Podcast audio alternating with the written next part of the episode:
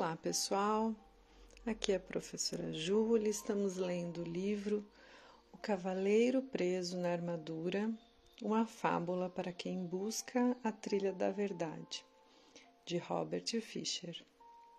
Vamos começar hoje o capítulo 2, que se chama Na Floresta de Merlin. Então vamos lá. Era uma tarefa fácil encontrar o esperto feiticeiro. Havia muitas florestas onde procurar, mas apenas um Merlin. Então, o pobre cavaleiro cavalgou e cavalgou, dia após dia, noite após noite, tornando-se cada vez mais fraco. Enquanto cavalgava através das florestas sozinho, percebeu que desconhecia tantas coisas ele sempre se imaginara muito sabido, mas não se sentia nem um pouco sabido tentando sobreviver na floresta. Relutante, admitiu para si mesmo que sequer sabia diferenciar os frutos venenosos dos comestíveis. Por isso, comer era um jogo de roleta russa. Beber não era menos arriscado, o cavaleiro tentou enfiar a cabeça dentro de um córrego, mas seu elmo se encheu de água. Por duas vezes quase se afogou. Como se isso já não fosse ruim o bastante, ele estava perdido desde que entrara na floresta.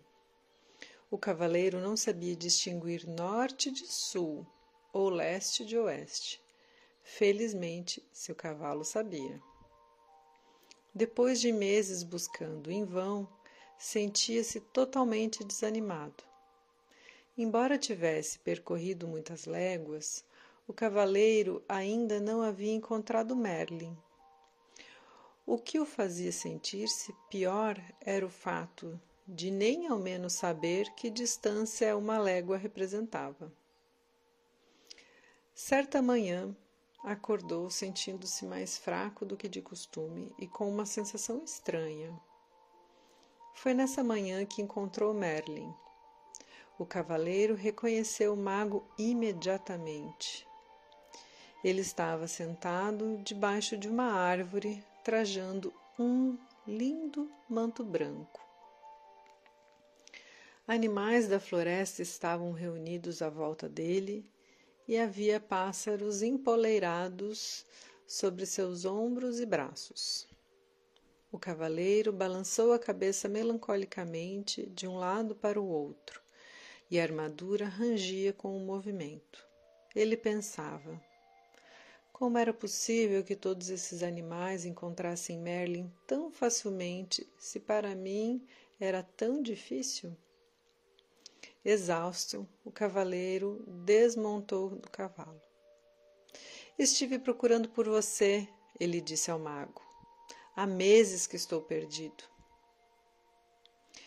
Toda a sua vida, corrigiu o mago, arrancando com os dentes um pedaço de cenoura e repartindo-o com o coelho que estava mais próximo. O cavaleiro enrijeceu. Não vim de tão longe para ser insultado. Quem sabe você sempre tenha considerado a verdade um insulto, disse Merlin, em compartilhando a cenoura com alguns dos outros animais. O cavaleiro também não ficou muito feliz com esse comentário, mas estava fraco demais, com fome e sede, para montar novamente em seu, cavalo e sair cavalgando. Em vez disso, deixou cair sobre a grama o seu corpo aprisionado em metal. Merlin olhou para ele com compaixão e disse: Você é um grande felizardo. Está, está fraco demais para fugir. O que quer dizer com isso? perguntou o cavaleiro. Merlin sorriu em resposta. Uma pessoa não pode fugir e aprender ao mesmo tempo. Ela precisa permanecer algum tempo no mesmo lugar. Olha só que legal essa frase, pessoal. Eu vou repetir, porque ela é bem importante. Uma pessoa não pode fugir e aprender ao mesmo tempo. Ela precisa permanecer algum tempo no mesmo lugar. Ficarei por aqui somente o tempo necessário para aprender a me livrar dessa armadura, disse o cavaleiro. Quando você aprender isso, afirmou Merlin, nunca mais precisará montar em seu cavalo e sair cavalgando em todas as direções. O cavaleiro estava muito cansado para questionar isso. De algum modo, sentiu-se confortado e pegou no sono prontamente. Quando acordou, viu Merlin os animais que estavam à sua volta. Tentou sentar, mas estava sem forças. Merlin lhe ofereceu um cálice prateado que continha um líquido de cor estranha. Beba isso, ele ordenou. O que é isso? perguntou o cavaleiro, olhando para o cálice com suspeita. Você é tão medroso, disse Merlin. É claro, é por isso que veste essa armadura. Como estava com muita sede, o cavaleiro preferiu não contrariar o mago. Está bem, eu bebo, despeja através da viseira. Isso não, disse Merlin. Esse líquido é precioso demais para ser desperdiçado. Ele então arrancou um bambu, colocou uma ponta dentro do cálice e enfiou a outra por um dos orifícios da viseira do cavaleiro. Que grande ideia! disse o cavaleiro. Chamo isso de canudo, replicou Merlin. Por quê? E Merlin disse: Por que não? O cavaleiro encolheu os ombros e sorveu a bebida com o canudo.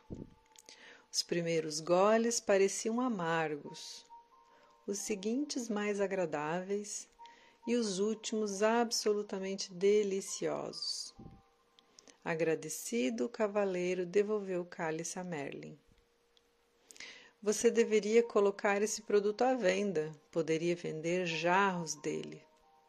Merlin apenas sorriu. O que é essa bebida? perguntou o cavaleiro. Vida, respondeu Merlin. Vida? Sim, disse o sábio mago. Não aparecia, não parecia amargo no início e depois, enquanto você provava mais, não ia se tornando agradável? O cavaleiro concordou. Sim, e os últimos goles eram absolutamente deliciosos. Foi quando você começou a aceitar o que estava bebendo. Você quer dizer que a vida é boa quando aceitamos? perguntou o cavaleiro. E não é? replicou Merlin, levantando uma sobrancelha em sinal de divertimento. Você espera que eu aceite toda essa pesada armadura? Ah, disse Merlin, você não nasceu com ela. Foi você quem a vestiu. Será que alguma vez já se perguntou por quê? Por que não? retorquiu o cavaleiro irritado. Nessa altura sua cabeça começava a doer. Ele não estava acostumado a pensar desta maneira. Você terá condições de pensar melhor quando recuperar suas forças, disse Merlin. Com isso, o mago bateu as mãos e os esquilos, carregando nozes em suas pequenas bocas, enfileiraram-se diante do cavaleiro. Um de cada vez, os esquilos subiram até o ombro dele e, após quebrarem as. e mascar. Tá ruim aqui de ler. E após quebrarem e mascararem, mascarem as nozes, enfiaram os pedaços pela viseira do cavaleiro. Os coelhos fizeram a mesma coisa com cenouras, e o veado esmagou raízes e frutos para o cavaleiro comer. Claro que esse método de alimentação nunca seria aprovado pelo Departamento de Saúde de nenhum reino. O que mais, porém, um cavaleiro preso em sua armadura e no meio da floresta poderia fazer? Os animais alimentavam o cavaleiro regularmente e Merlin lhe dava largas taças de vida para beber através do canudo. Lentamente, o cavaleiro foi recuperando as forças e suas esperanças começaram a se renovar. Todos os dias ele fazia a mesma pergunta a Merlin: Quando vou sair dessa armadura? Todos os dias Merlin respondia: Paciência, faz muito tempo que você a usa. Não dá para se livrar dela da noite para o dia. Certa noite, os animais e os cavaleiros ouviram o mago tocar no seu alaúde os últimos sucessos dos trovadores. Após aguardar que Merlin terminasse de tocar, ouça essa dos tempos de antigamente, quando os cavaleiros eram corajosos e as donzelas insensíveis? O cavaleiro fez uma pergunta que há muito desejava em sua mente. Você foi realmente o mestre do rei Arthur? A face do mago se iluminou. Sim, fui o professor de Arthur, ele disse. Mas como é possível você ainda estar vivo? Arthur viveu séculos atrás, exclamou o cavaleiro. Quando se está conectado à fonte, passado, presente e futuro são tudo a mesma coisa, replicou Merlin. Fonte aqui está de letra maiúscula, tá? Como se fosse uma nome de algo, né? Quando se está conectado à fonte, passado, presente e futuro são tudo a mesma coisa. O que é a fonte? perguntou o cavaleiro. É o poder misterioso e invisível do qual tudo se origina. Não compreendo, disse o cavaleiro. Você não compreende porque tenta compreender com a mente, mas a mente é limitada. Tem uma mente muito boa, argumentou o cavaleiro. Além de muito esperta, acrescentou Merlin, ela o aprisiona nessa armadura toda. O cavaleiro não pôde refutar isso. Então se lembrou de algo que Merlin lhe dissera assim que chegou. Você uma vez me disse que eu coloquei essa armadura porque eu tinha medo. E não é verdade? replicou Merlin. Não, eu a vesti para me proteger quando ia para a batalha. E você tinha medo de que fosse gravemente ferido ou morto? acrescentou Merlin. Não é do que todo mundo tem medo? Merlin balançou a cabeça. Quem foi que disse que você tinha de ir batalhar? Olha que pergunta linda essa. Quem foi que disse que você tinha de ir batalhar? Eu tinha de provar que era um cavaleiro bondoso, gentil e amoroso. Se você era realmente bondoso, gentil e amoroso, por que precisava provar isso? Merlin perguntou. O cavaleiro fugiu de pensar sobre isso. Na sua maneira usual de fugir das coisas, entregou-se ao sono. Na manhã seguinte, ele acordou com um estranho pensamento martelando sua cabeça. Seria possível que ele não fosse bondoso, gentil e amoroso? Decidiu perguntar a Merlin. O que você acha? Merlin lhe devolveu a pergunta. Porque você sempre responde com outra pergunta. E por que você sempre busca nos outros as respostas às suas perguntas? O cavaleiro saiu pisando o chão com força, furioso, xingando Merlin com voz abafada. Esse Merlin, respondeu, resmungou ele. Algumas vezes ele realmente entra debaixo da minha armadura. Com um baque, o cavaleiro jogou seu pesado corpo sob uma árvore para refletir sobre as perguntas do mago. O que ele pensava? Será, disse ele em voz alta para ninguém em particular. Se eu não sou bondoso, gentil e amoroso, pode ser, disse uma voz tênue. Caso contrário, por que estaria sentado na minha cauda? O quê? O cavaleiro olhou para o chão ao seu lado e percebeu um pequeno esquilo sentado ao lado dele.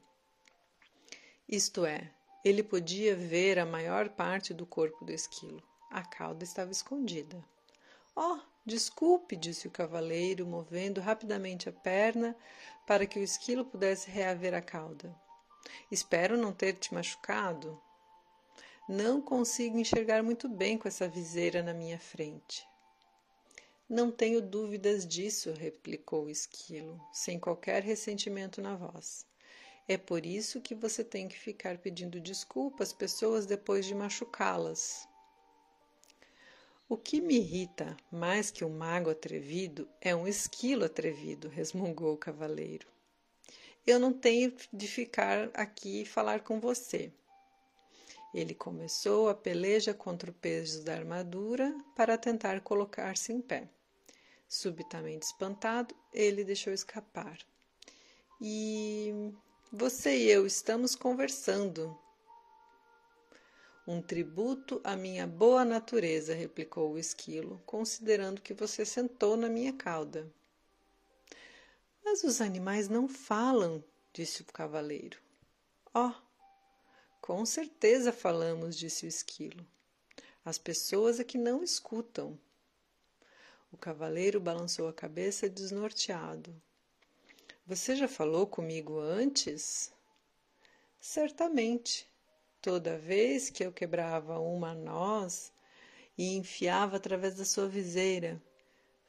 Como é possível que eu esteja ouvindo você agora sem, se antes eu não ouvia? Admiro uma mente inquisitiva, comentou o esquilo. Mas será que você nunca aceita as coisas como elas são? simplesmente porque é assim? Você está respondendo as minhas perguntas com outras perguntas, disse o cavaleiro. É tempo demais que você tem passado junto de Merlin. E você não tem estado junto dele tempo suficiente. O esquilo chicoteou de leve o cavaleiro com a cauda e subiu ligeiro por uma árvore. Espere, qual o seu nome? O cavaleiro perguntou ao esquilo. Esquilo, ele respondeu muito simplesmente e desapareceu em meio aos galhos mais altos. Surpreso, o cavaleiro balançou a cabeça. Será que tudo não passara de imaginação? Nesse momento, ele viu Merlin se aproximando. Merlin, tenho de ir embora daqui. Estou começando a falar com esquilos. Esplêndido, replicou o mago. O cavaleiro parecia preocupado. O que você quer dizer com esplêndido? Apenas isso. Você está se tornando sensível o bastante para sentir as vibrações dos outros. O cavaleiro estava obviamente confuso. Então Merlin continuou a explicar. Você não falou com o esquilo em palavras, mas sentiu as vibrações dele e as transformou em palavras. Mal posso esperar o dia em que você começará a falar com as flores. Nesse dia você as plantará sobre a minha sepultura. Preciso sair fora dessa floresta. Para onde iria? Perguntou o mago. De volta está Juliette e Christopher. Eles estão sozinhos há muito tempo. Tenho de voltar e tomar conta deles. Como você pode tomar conta deles se não, se não conseguem nem tomar conta de si mesmo? Merlin perguntou. Mas eu sinto falta deles, lamentou-se o cavaleiro. Quero voltar para eles de qualquer maneira. E é exatamente assim que estará voltando, se você for com essa armadura, advertiu o mago. O cavaleiro olhou para Merlin com tristeza. Não quero esperar até retirar essa armadura. Quero voltar agora e ser um marido bondoso, gentil e amoroso para Juliette, e um bom pai para Christopher. Merlin balançou a cabeça compreensivamente. Em seguida, disse ao cavaleiro que voltar para dar de si seria um adorável presente. Peraí, eu vou repetir. Em seguida, disse ao cavaleiro que voltar para dar de si seria um adorável presente. Isso mesmo. Entretanto, um presente para ser um presente tem de ser aceito. Caso contrário, torna-se um obstáculo entre as pessoas, acrescentou o mago. Você quer dizer que eles poderiam não me querer de volta? perguntou o cavaleiro surpreso. É claro que eles me dariam uma nova chance. Afinal de contas, sou um dos melhores e maiores cavaleiros do reino. Talvez essa armadura seja mais espessa do que parece, disse Merlin gentilmente. O cavaleiro refletiu sobre isso. Ele lembrou as intermináveis queixas de Juliette sobre suas constantes idas às batalhas sobre a tensão que dispensava a armadura e sobre a viseira fechada e seu hábito de abruptamente ir dormir para impedi-la de continuar falando. Talvez Juliette não o quisesse de volta, mas Christopher com certeza quereria. Por que não manda um bilhete para Christopher perguntando o que ele acha? sugeriu Merlin. O cavaleiro concordou que essa era uma boa ideia. Mas como fazer o bilhete chegar até Christopher? Merlin apontou para o pombo empoleirado no seu ombro. Rebeca o levará. O cavaleiro ficou intrigado. Ela não sabe onde eu moro, é apenas um pássaro idiota. Posso diferenciar norte e sul, de sul e leste de oeste, emendou Rebeca que é mais do que posso dizer de você. O cavaleiro prontamente se desculpou. Ele estava completamente abalado. Não apenas tinha falado com um pombo e um esquilo, como os tinham deixado zangados com ele, tudo no mesmo dia. Por ser um pássaro com um coração generoso, Rebeca aceitou as desculpas do cavaleiro e alçou o voo levando no bico o bilhete que ele apressadamente escrevera para Christopher. Não arrule para pombos desconhecidos, ou você deixará o bilhete cair, o cavaleiro gritou para ela. Rebeca ignorou essa insensata observação, compreendendo que o cavaleiro não tinha muito, ainda tinha muito que aprender. Uma semana se passou e Rebeca ainda não havia retornado. O cavaleiro estava ficando cada vez mais ansioso, temeroso de que ela tivesse se tornado presa de um dos falcões caçadores que ele e outros cavaleiros haviam treinado. Um tremor percorreu seu corpo ao pensar como podia ter participado de esporte tão maldoso. Quando Merlin terminou de tocar alaúde e contar se você tem um coração pequeno e frio, seu inverno será longo e frio. O cavaleiro expressou sua preocupação com Rebeca. Merlin tranquilizou o cavaleiro, criando um curto e alegre verso. Um pombo tão esperto e que voa tão bem não acabará cozido na panela de alguém. Subitamente, um intenso palavreado brotou de entre os animais. Como eles todos estavam olhando para o céu, Merlin e o cavaleiro olharam também. Bem acima deles, circulando em busca de um lugar para pousar, eles viram Rebeca. O cavaleiro pelejou para ficar de pé, justo quando Rebeca remeteu até o ombro de Merlin. Tirando o bilhete de seu bico, o mago olhou de relance disse solenemente ao cavaleiro que era da parte de Christopher. Deixe-me ver, disse o cavaleiro, pegando ansiosamente o papel. Seu queixo caiu com um rangido enquanto ele olhava o bilhete sem acreditar no que via. Está em branco, ele exclamou. O que significa isso? Significa, disse Merlin suavemente, que seu filho não sabe bastante a seu respeito para lhe dar uma resposta. O cavaleiro ficou ali parado, um tempo atordoado. Depois soltou um gemido e caiu lentamente ao solo. Tentou conter as lágrimas, pois cavaleiros com armaduras brilhantes simplesmente não choravam. No entanto, sua tristeza logo subjugou. Exausto e meio afogado pelas lágrimas, dentro do elmo, o cavaleiro então adormeceu. E este foi o final do capítulo número 2. Até o próximo áudio.